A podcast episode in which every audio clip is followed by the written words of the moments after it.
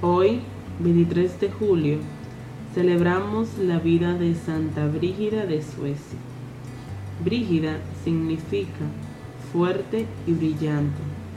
Esta santa mujer tuvo la dicha de nacer en una familia que tenía como herencia de sus antepasados una gran religiosidad. Sus abuelos y bisabuelos fueron en peregrinación hasta Jerusalén y sus padres se confesaban y comulgaban todos los viernes. Y como era de la familia de los gobernantes de Suecia, y tenían muchas posesiones, empleaban sus riquezas en construir iglesias y conventos, en ayudar a cuantos pobres encontraban. Su padre era gobernador de la principal provincia de Suecia.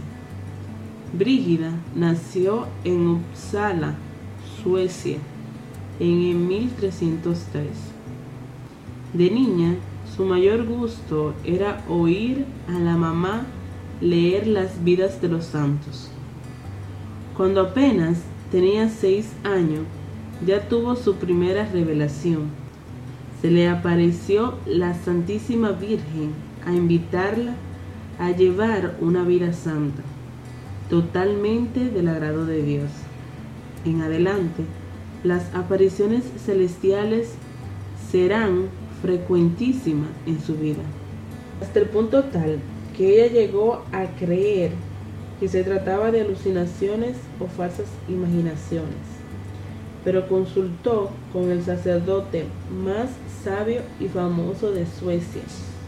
Y él, después de estudiar determinadamente su caso, le dijo que podía seguir creyendo en esto, pues eran mensajes celestiales.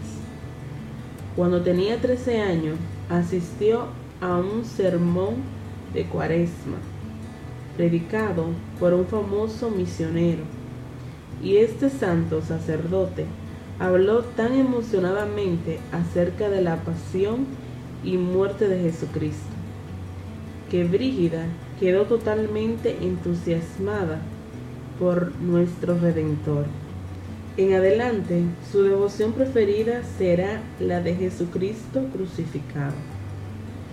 Un día, rezando con todo fervor delante de un crucifijo, muy chorreante de sangre, le dijo a nuestro Señor, ¿quién te puso así? Y oyó que Cristo le decía, los que desprecian mi amor, los que no le dan importancia al amor que yo le he tenido. Desde ese día se propuso hacer que todo lo que tratara con ella amara más a Jesucristo. Su padre la casó con Ulf, hijo de otro gobernante. Tuvieron un matrimonio feliz que duró 28 años. Sus hijos fueron ocho, cuatro varones y cuatro mujeres. Una de sus hijas fue Santa Catalina de Suecia. Un hijo fue religioso, otros dos se portaron muy bien y Carlos fue un pícaro que le hizo sufrir toda la vida. Solo a la hora en que él se iba a morir, logró la santa con sus oraciones que él se arrepintiera y pidiera perdón de sus pecados a Dios. Dos de sus hijas se hicieron religiosas y otra fue la oveja negra de la familia, que con sus aventuras nada santas martirizó a la buena mamá.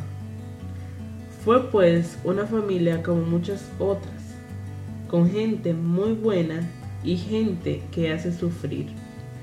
Brígida era la dama principal de las que colaboraban con el rey y la reina de Suecia, pero en el palacio se dio cuenta de que se gastaba mucho dinero en lujos y comilonas y se explotaban al pueblo. Quiso llamar la atención de los reyes, pero esto no le hicieron caso.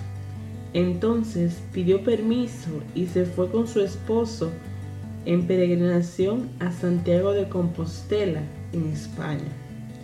En el viaje enfermó Ulf gravemente. Brígida oró por él y en su sueño se le apareció San Dionisio a decirle que se le concedía la curación, con tal de que se dedicara a una vida santa.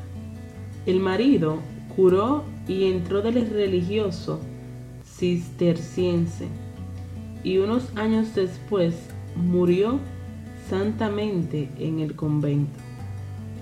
En una visión oyó que Jesús crucificado le decía, yo en la vida sufrí pobreza y tú tienes demasiados lujos y comodidades. Desde ese día, Brígida dejó todos sus vestidos elegantes y empezó a vestir como la gente pobre. Ya nunca más durmió en camas muy cómodas, sino que siempre sobre duras tablas.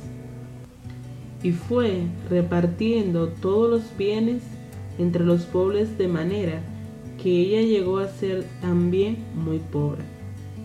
Con su hija Santa Catalina de Suecia, se fue a Roma y en esa ciudad permaneció 14 años, dedicada a la oración, a visitar y ayudar a enfermos, a visitar como peregrinas, orante, muchos santuarios, y a dictar sus revelaciones que están contenidas en ocho tomos.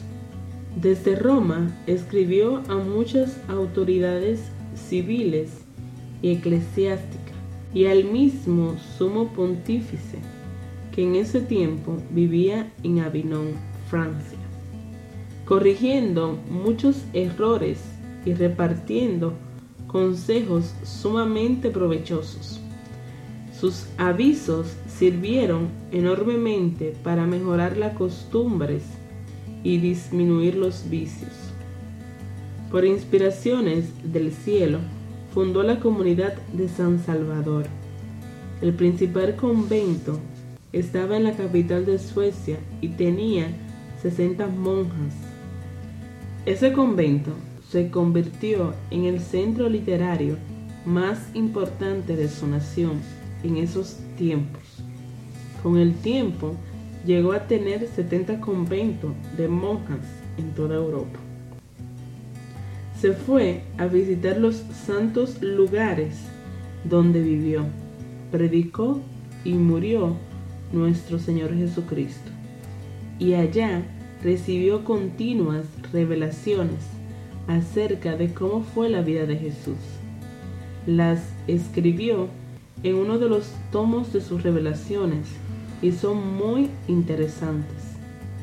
En Tierra Santa parecía vivir en éxtasis todos los días. Al volver de Jerusalén, se sintió muy débil y el 23 de julio del 1373, a la edad de 70 años, murió en Roma con gran fama de santidad. A los 18 años de haber muerto, fue declarada santa por el sumo pontífice. Sus revelaciones eran tan estimadas en su tiempo que los sacerdotes las leían a los fieles en las misas. Santa Brígida de Suecia, intercede por nosotros. Amén.